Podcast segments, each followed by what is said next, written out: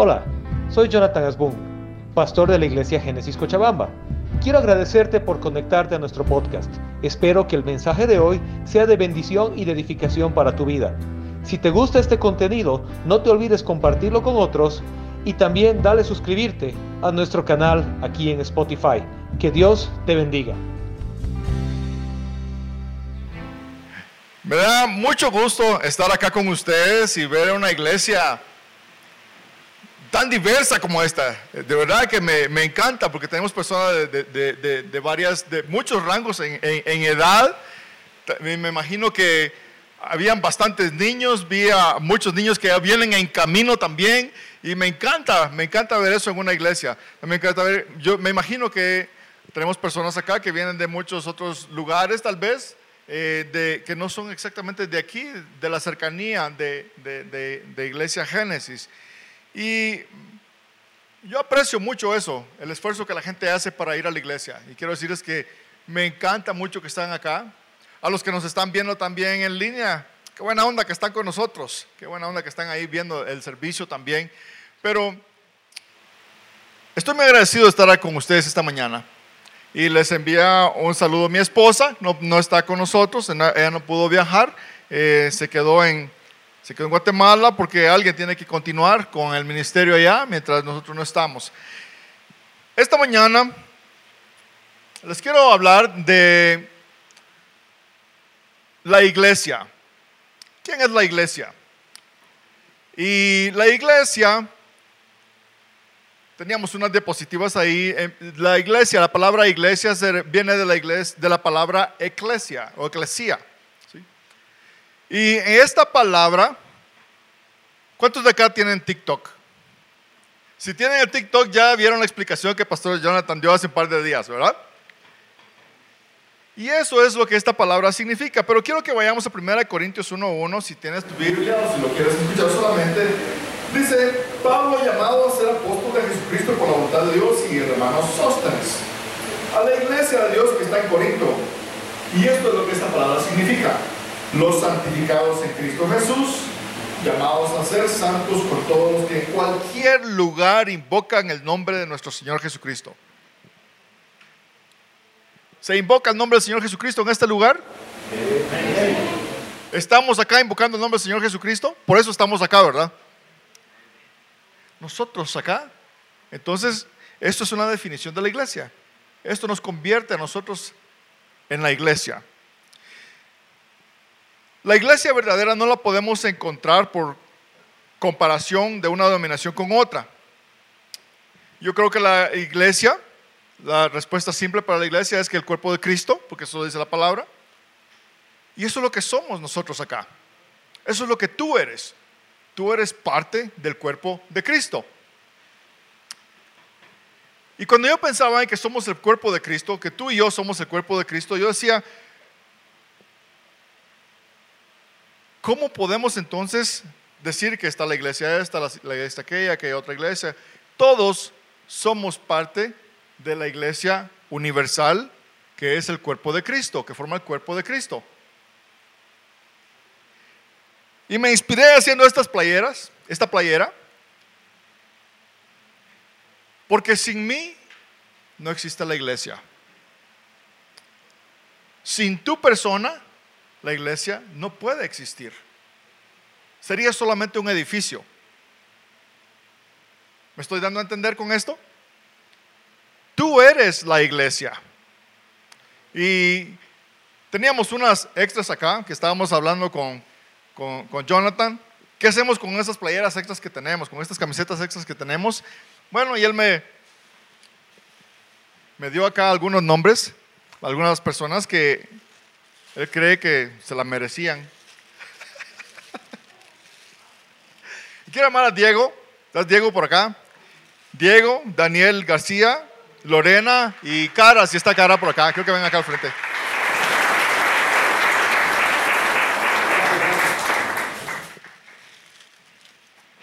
Y tengo una historia que contarles al rato acá de, de, de Daniel García. Gracias. Cara no sé si está por acá, si no Jonathan se la guarda. Nada más. Oh, es la tuya que está ahí, ¿no? Sí. Perfecto.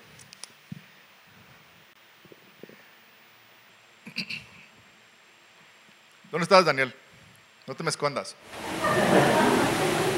Les cuento que ya no lo queremos llevar a Guatemala. Pero estamos todavía viendo el precio. Porque tiene buen pedigrí, me contaron. Te aprecio mucho, hermano.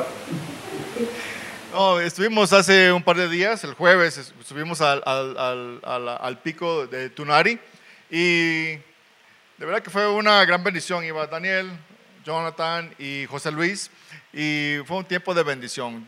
He visto tanto de Cochabamba, he probado tanta comida diferente que ayer ya tenía que estar tomándome, ¿cómo se llama? unos, unos sobres que venden un medicamento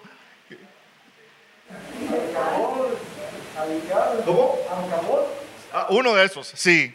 Y ya eh, la comida acá es tan sabrosa y yo no me puedo ir sin probarlas todas. ¿sí? Entonces, eh, he pasado un, buen tiempo acá. Y, y qué más estar en familia, sentir, sentirse en familia, estar, hacer nuevos amigos y, estar acá con ustedes. Es una gran bendición. Pero yo quiero que nos demos cuenta, regresando a lo que estamos hablando acá, que sin ti la iglesia no existiría. ¿sí? Sin ti la iglesia estaría solamente Jonathan y Karen acá predicando la palabra. ¿Y qué haríamos? Las iglesias más grandes igual estarían vacías porque nosotros conformamos el cuerpo de Cristo. En Efesios 1:22 En Efesios 1:22 dice, y sometió todas las cosas bajo sus pies y él dio a Cristo por cabeza sobre las cosas a la iglesia, la cual es su cuerpo, la plenitud de aquel que todo lo llena en todo. ¿Cuántos acá hemos recibido a Jesucristo como nuestro Señor y Salvador? ¿Sí? La mayoría hemos recibido a Jesucristo o hemos confesado a Jesucristo como nuestro Señor y Salvador. Si tú aún no lo has hecho, la puerta está abierta hoy también para que confieses a Jesús y le recibas en tu corazón como tu Señor y como tu Salvador. Pero cuando tú haces a Jesucristo el Señor de tu vida, tú vienes a ser parte del cuerpo de Cristo. Vienes a formar parte de la iglesia universal. Y si aceptas a Jesús acá y decides quedarte en esta iglesia, tú vienes a ser parte del cuerpo de Cristo acá en esta iglesia. Ahora déjame decirte, que la iglesia, en sí la iglesia, te necesita.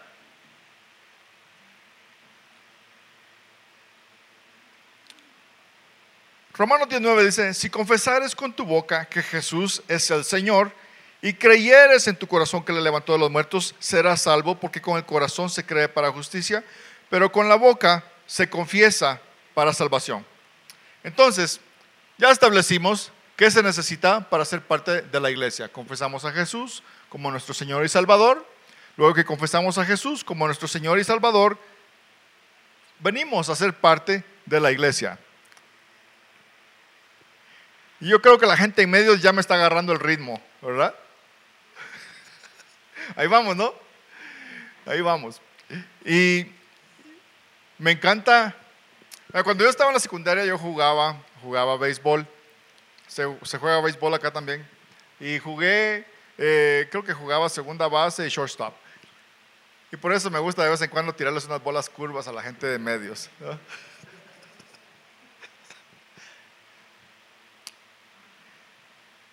Ya establecimos entonces ¿Qué es la iglesia? Nosotros somos la iglesia, somos el cuerpo de Cristo. No estamos hablando de un edificio, estamos hablando de los que hemos aceptado a Jesús como nuestro Señor y Salvador y eso es lo que conforma la iglesia.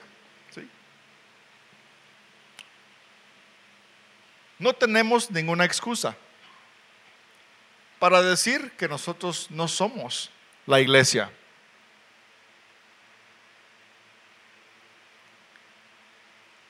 ¿Has aceptado a Jesús como tu Señor y Salvador, pero te da vergüenza todavía decir que eres un cristiano? Pero ya sabes, ahí dentro, que eres parte del cuerpo de Cristo. Porque esa necesidad constante que tenemos de acercarnos a Dios está ahí todo el tiempo. esa necesidad humana que tenemos de acercarnos a nuestro Padre, de recibir el amor de nuestro Padre, está ahí todo el tiempo. Entonces, somos parte de la familia de Dios, somos parte del cuerpo de Cristo, somos parte de la iglesia. Estábamos viendo, vamos a ver, ¿dónde me quedé aquí?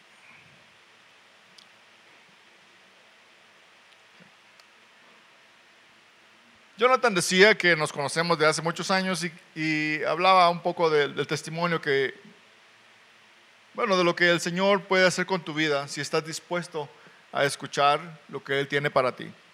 Y yo empecé en el ministerio, llegué a enseñanza de agua viva en 1994, finales de 1994.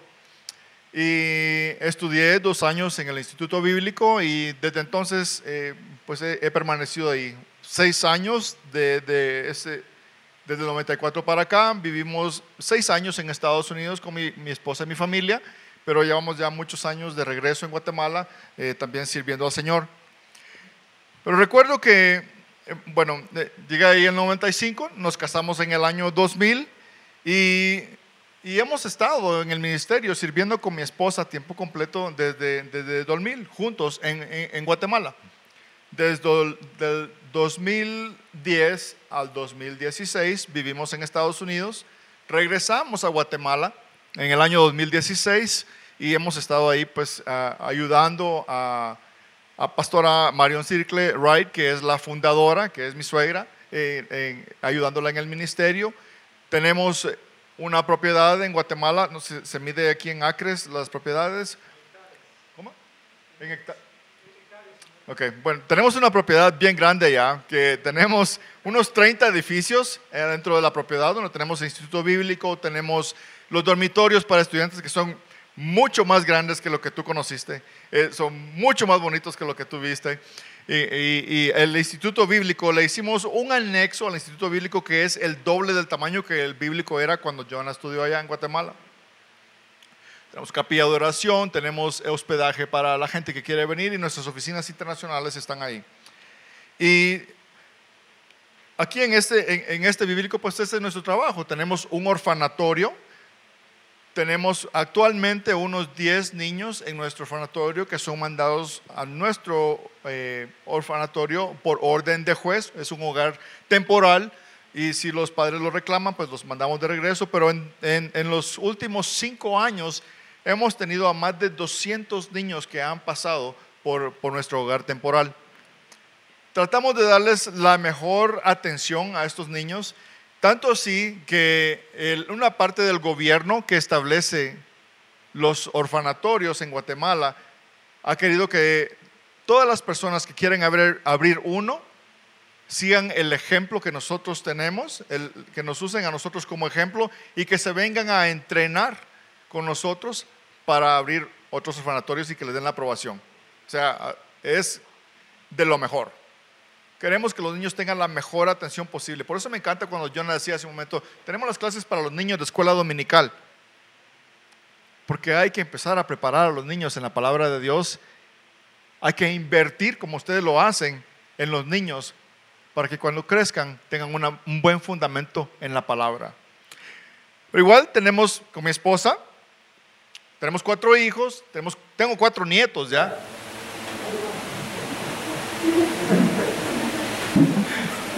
Tengo cuatro nietos y todos mis hijos y mis nietos viven en, Estados Unidos. Nuestra hija más pequeña está terminando su... Em, eh, acaba de empezar, perdón, su segundo año de estudios en, en Oklahoma y está estudiando en Rema Bible Training Center, que es donde sus abuelos estudiaron la palabra de Dios y se fueron de misioneros a Guatemala.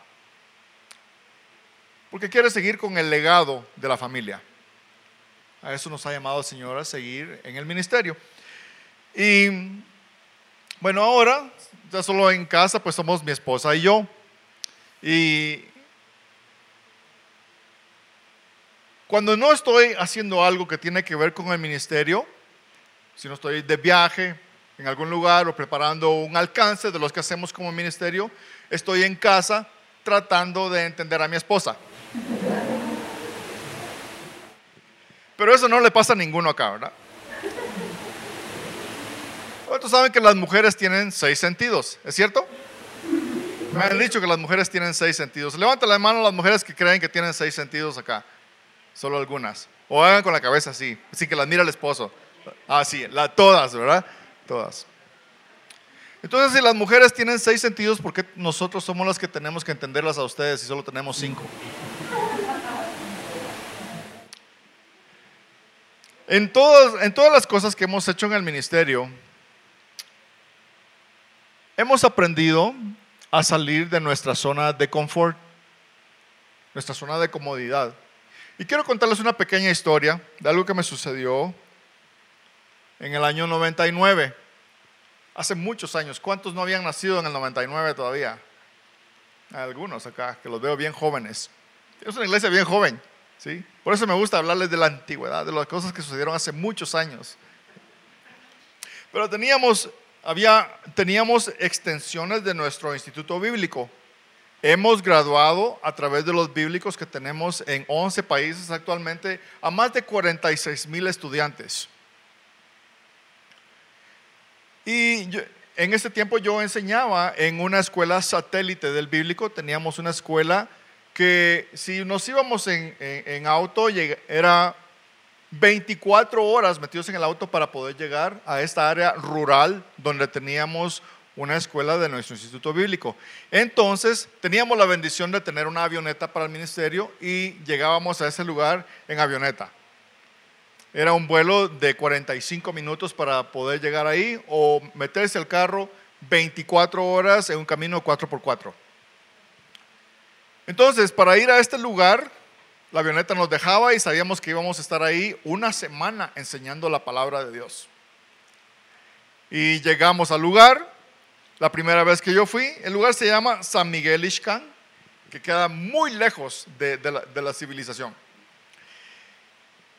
Y eran las condiciones bien difíciles en esta área rural cuando llegamos. No había electricidad, no había agua potable, no había baños, se usaban letrinas. No sé si algunos conocen algún lugar así. O la mayoría han vivido aquí en la ciudad y nunca han salido. Pero bueno, imagínense este lugar. Llegamos y la casa donde estábamos, que era la casa del pastor, era una casa bien pequeña. Era como un poquito más grande que la jaula que tienen para Dani ahí atrás.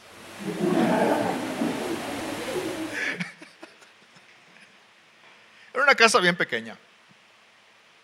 No tenía electricidad, techo de, techo, techo de lámina, de metal.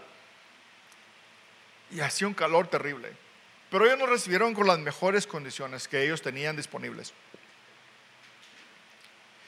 Cuando nos bajamos de la avioneta estaba un pick-up 4x4, un pick-up se dice acá, un pick una camioneta esperándonos para llevarnos a, la aldea donde teníamos que llegar, al lugar donde teníamos que llegar, que estaba a cuatro horas todavía en carro para llegar a esa aldea. Entonces pasamos al pueblo más grande y yo empiezo a comprar de todo lo que, lo que pude para llevar en la camioneta. Llevamos agua en, galones, empiezo a comprar eh, toda mi comida enlatada que podía encontrar, atún, sardinas, galletas, pan, de todo lo que podía encontrar enlatado lo llevábamos porque no sabía qué íbamos a estar haciendo la próxima semana. Fue bien difícil cuando llegamos porque la gente vivía en una condición de extrema pobreza. Y recuerdo que yo llevaba mi, mi comida enlatada y no quería sacarla porque no quería compartirla con ninguno. ¿Alguno de ustedes les ha pasado algo así? Que, que, llevan algo en su mochila y no lo quieren sacar porque no lo quieren compartir con nadie. ¿sí? En la casa vivía el pastor, su esposa y sus cuatro hijos, dos varones y dos hembras. Y ellos nos dieron su cuarto para que nosotros nos hospedáramos ahí. Y solamente estaba un cuartito pequeño, la sala, que era sala, comedor y cocina en uno. Y estamos ahí, yo recuerdo que en la noche me daba hambre. Y un día yo dije, no, de plano, voy a tener que compartir las sardinas porque no importa a qué hora las abra, es tan pequeña la casa que todos se van a dar cuenta que me la estoy comiendo.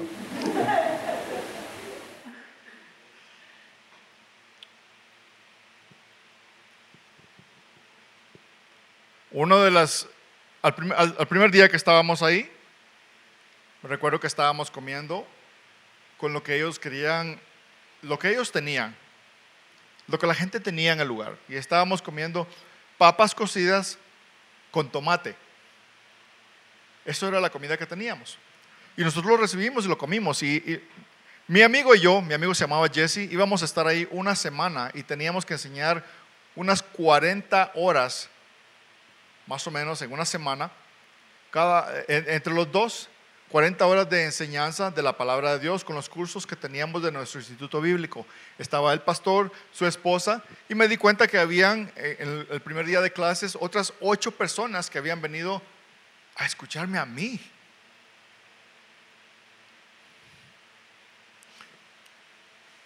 Lo más impactante fue cuando yo escucho que esta gente había caminado seis horas para llegar a la iglesia a escucharme a mí. Entonces, yo quiero que ustedes imaginen mi situación en ese momento. ¿Qué hago con toda esta comida enlatada? Esta gente caminó todo esto y de plano tengo que compartirlo con todos. Pero aparte de eso, estamos ahí para enseñarles la palabra de Dios. Y estamos ahí para hablarles de la vida de Cristo, la historia de la iglesia, espíritu, alma y cuerpo, y todos estos cursos básicos de la palabra de Dios. Entre todo esto, yo tenía que enseñar principios financieros según la Biblia. Hablar de diezmos y ofrendas. ¿Qué es lo que dice la palabra de Dios de diezmos y ofrendas? Esa ha sido la clase más difícil que yo he tenido que enseñar en cualquier lugar. Porque yo me dejé llevar por lo que estaba viendo. Y era bien difícil.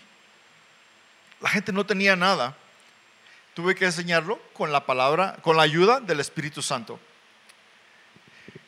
Y enseñé la clase de diezmos, ofrendas y por qué diezmamos, que es nuestra protección, es nuestra aseguranza de que el devorador no vendrá a nosotros y les enseñamos de ofrendas, que las ofrendas es nuestra semilla y la semilla tiene una cosecha, que el Señor la bendice.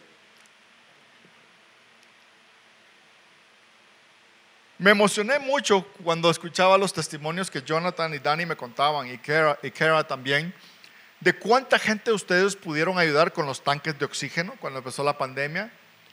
Y veía el aniversario la semana pasada y todo lo que han podido hacer eh, en, cuanto a la ayuda con los víveres, los alimentos que han podido llevar para otra gente, todo eso, ustedes lo han hecho. Porque tu siembra para la iglesia muestra el amor de Dios para otros. Entonces estamos ahí en este lugar, es San Miguel Ixcán.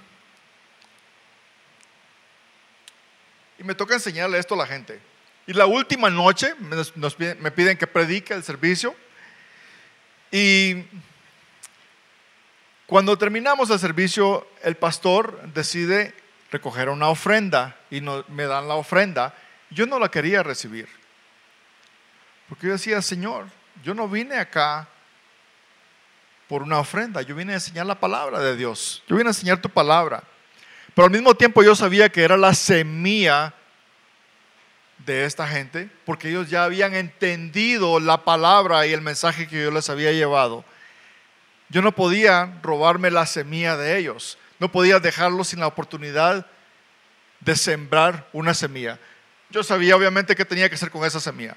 Al siguiente día, a las 4 de la mañana, nos subimos a la camioneta que nos iba a llevar al pueblo, donde está la pista de aterrizaje, y nos fuimos a comprarle al pastor y a su familia ropa, juguetes, comida, zapatos, no solo con la ofrenda que Dios nos había dado, sino que con lo que nosotros llevábamos para bendecirlos a ellos también.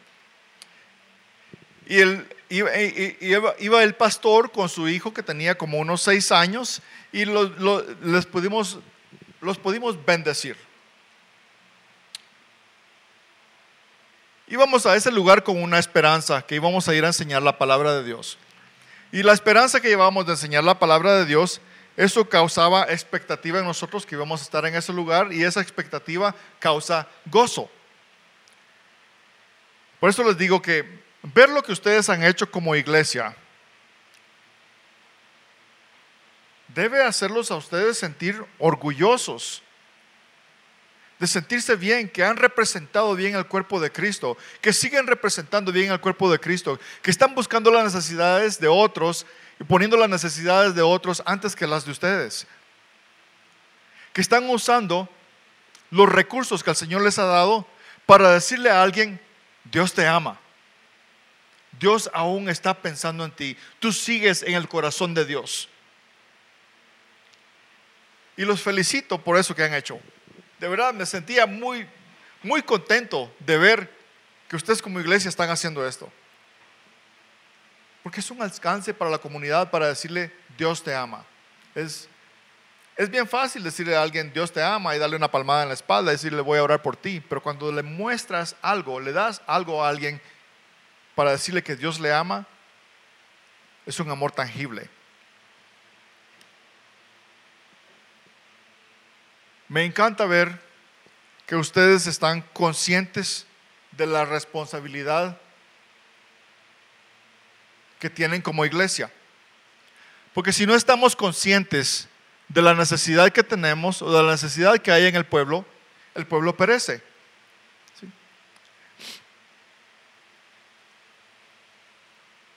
Jonathan decía que aprendió algunas cosas de nosotros en Agua Viva en Shela. Y yo creo que entre las cosas que aprendió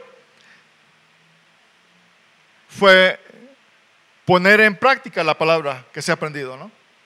Y me, emociona ver cómo ustedes también ponen en práctica esa palabra que se ha aprendido. Seis años de estar acá como iglesia y están alcanzando a otra gente, bendiciendo a otras personas. Sin ti, la iglesia no existiría. Lo que tú sabes tiene muy poco valor si no lo pones en práctica. Por eso somos la iglesia. Por eso tú eres la iglesia. Por eso eres el cuerpo de Cristo, para alcanzar a otros. Efesios 2.8, creo que lo tenemos ahí. Efesios 2.8 dice, por gracia sois salvos por medio de la fe, y esto no de vosotros, pues es un don de Dios, no por obras para que nadie se gloríe, porque la salvación es un regalo de Dios y la fe, las obras nunca debieron, perdón, no por obras para que nadie se gloríe. ¿Y qué pasa en nuestras vidas? En nuestras vidas lo que hemos hecho es que podemos, ponemos la fe y las obras en una dicotomía que no debería ser así. La fe y las obras deberían estar en armonía especialmente en la iglesia, especialmente en nuestro hogar. Y ustedes lo han hecho. Y lo podemos seguir haciendo. Lo podemos seguir haciendo como iglesia, como el, cuerpo de Cristo. Podemos aceptar nuestra fe y demostrar nuestra fe a través de nuestras obras. En Efesios 2 días dice, porque somos hechura suya, creados en Cristo Jesús para buenas obras, las cuales Dios preparó de antemano para que anduviésemos en ellas. Di conmigo, yo soy la iglesia. Más fuerte porque se me están durmiendo. Yo soy la iglesia. Ok, ahora vamos a despertar al que está a la par. Yo soy la iglesia. Créetelo. Tú eres la iglesia. Dios tiene un plan y un propósito para ti. Por eso es que estás acá. Porque Dios tiene un plan y un propósito para nuestras vidas. Tenemos una, una gráfica que quiero mostrarles.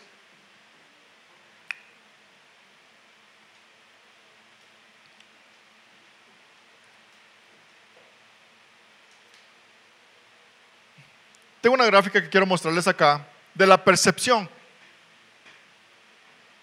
Esta es la percepción que el mundo tiene de nosotros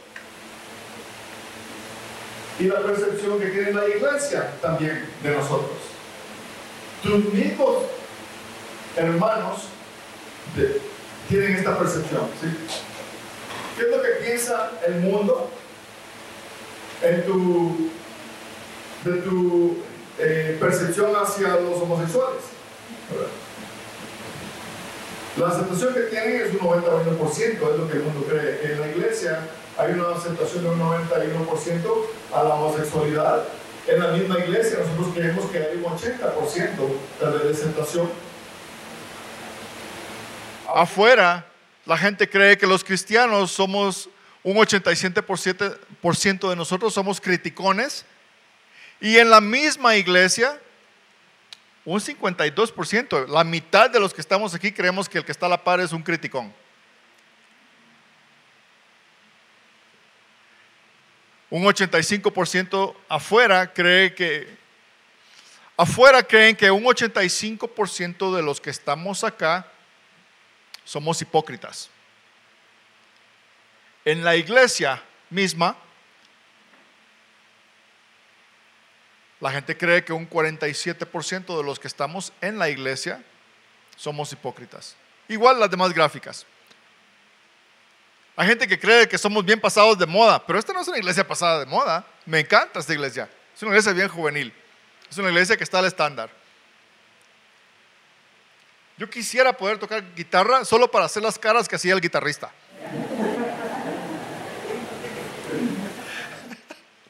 Es una iglesia muy joven, pero la percepción que hay afuera de la iglesia es que estamos pasados de moda. Y aún adentro de la iglesia hay mucha gente que cree que estamos pasados de moda.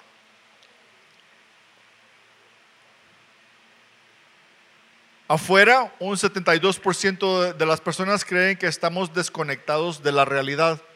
Y adentro de la iglesia, un 32% cree lo mismo. En cuanto a la sensitividad y poder ayudar a otros, creo que podemos hacer más. Porque solamente un 70% cree que estamos ayudando a alguien. Y aún adentro de la iglesia hay un 29% que no se da cuenta de lo que se hace como iglesia. Y no les estoy hablando de acá, de esta iglesia, estoy hablando de la iglesia en general, de la iglesia universal, como el cuerpo de Cristo que somos. Pero nosotros podemos empezar a hacer la diferencia. Imagínense que hay gente que cree, un 68% cree que somos aburridos. Y adentro de la misma iglesia un 27% cree que somos personas aburridas.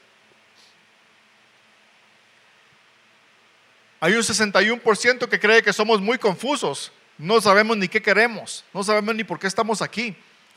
Y adentro de la misma iglesia hay un 44% que cree lo mismo. Entonces, la percepción, la percepción es la realidad. Escucha lo que te voy a decir. La percepción es la realidad. Porque tal vez tú no pienses que eres así, pero así es como nos ve el mundo. Para cambiar nuestra realidad, debemos de cambiar la percepción que estamos dando. Debemos de cambiar lo que estamos mostrando al mundo. A veces debemos de cambiar la percepción o debemos cambiar la realidad que estamos viviendo. La siguiente gráfica que tenemos la que está en azul, si la puedes poner, por favor.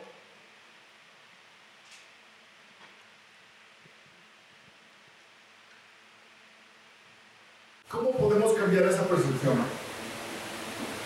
Con los atributos que Cristo nos ha dado. Así es como la cambiamos. La percepción la cambiamos con esos atributos. Dios nos ama a todos, Dios es un Dios perdonador, él es genuino. Él es revolucionario. Él vino a revolucionar el mundo. Está involucrado con la gente, se involucrado con mucha gente, es un Dios verdadero y alerta, es un Dios amoroso. Él era radical, es uno de los atributos de Jesús. Él atraía a los de otra fe. Y debemos ser muy simples en poder presentar la verdad.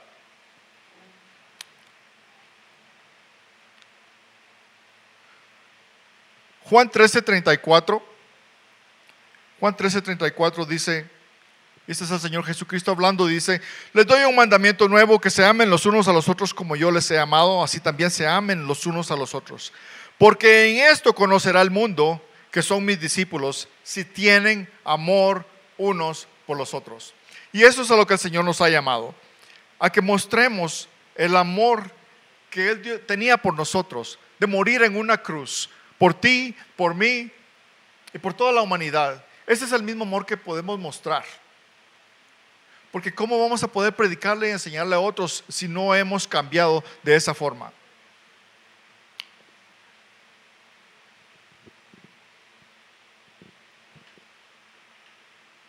Esa historia que yo les contaba de este pastor, a través del tiempo, yo pensaba, Señor, ¿qué impacto pudimos tener en lo que hicimos esa vez? Y luego yo supe que el pastor había, había crecido en su fe, su iglesia había crecido y, había cambiado mucho. Y en, hace algunos años, cuando regresamos a Guatemala, estoy en una reunión en, otro, en, otro, en otra parte del país con un pastor. Y el pastor es bien joven, tiene unos 25 años. Y estamos platicando que vamos a hacer una clínica médica en su ciudad, en la ciudad donde él está, y que queremos tratar a unas 3 mil personas en unos días que vamos a estar ahí. Y el pastor me dice, yo lo conozco a usted. y me menciona un lugar, me dice, ¿usted ha estado en este lugar? Y yo le digo, no, no creo que haya estado en ese lugar. Y él me dice, sí, me dice, usted estuvo en ese lugar. Y me dice, anoche cuando lo saludé yo sabía que usted ha estado en ese lugar. Y saca una Biblia pequeña y me dice, usted me regaló esta Biblia cuando yo tenía siete años. Yo soy el hijo del pastor Miguel en Ixcán, en Guatemala.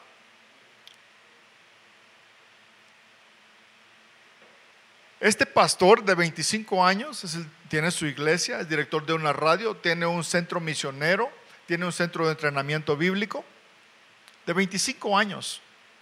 Y me dice, yo recuerdo cuando usted vino y me dice, ¿se recuerda que usted compró una gallina para que nosotros comiéramos?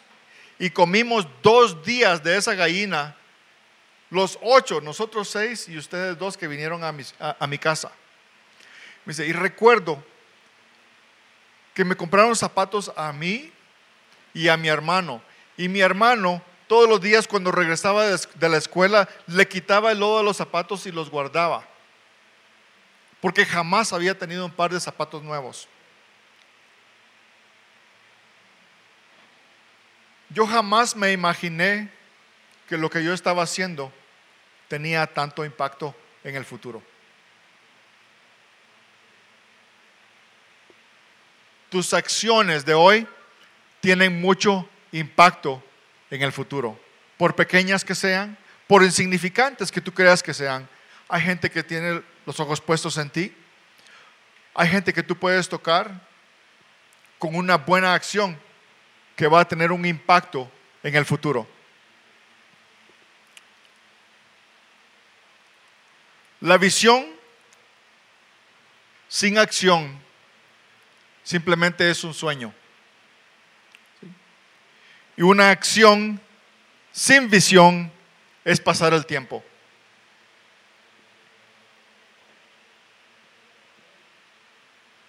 Ahí viene. Ya casi. Una más.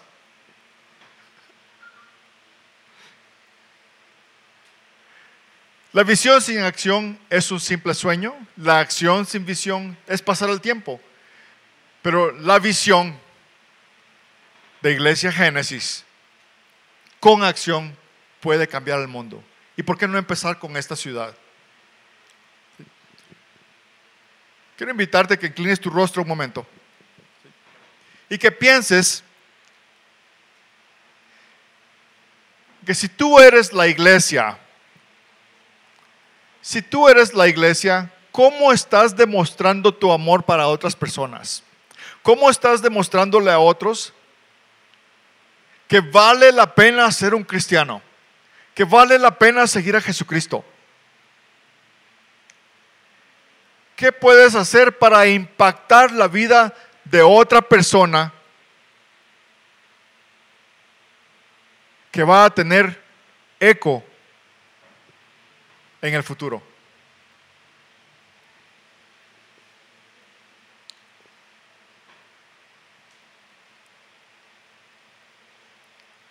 Tú eres la iglesia, tú eres el cuerpo de Cristo.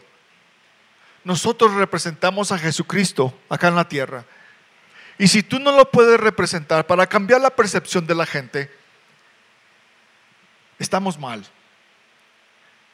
tenemos que cambiar nuestra realidad para que la gente pueda cambiar la percepción que tiene de nosotros como cristianos, como el cuerpo de Cristo.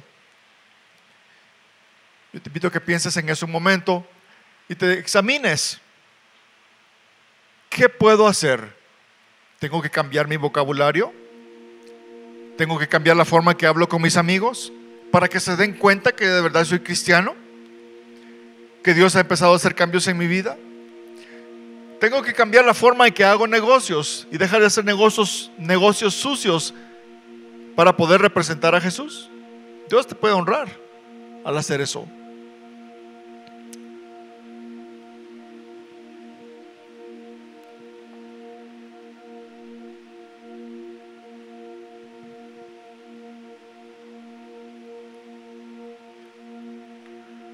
Tú eres la iglesia.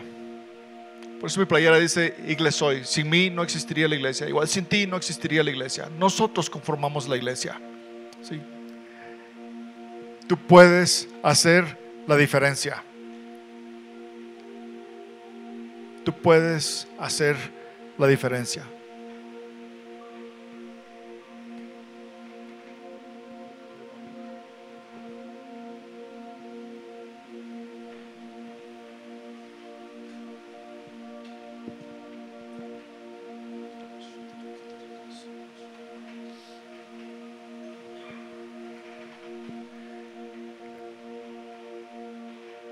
Mientras que adoramos al Señor, piensa en eso.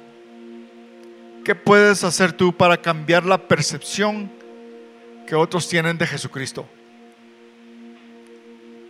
¿Qué puedes hacer tú para hacer la diferencia en la vida de alguien más? Gracias.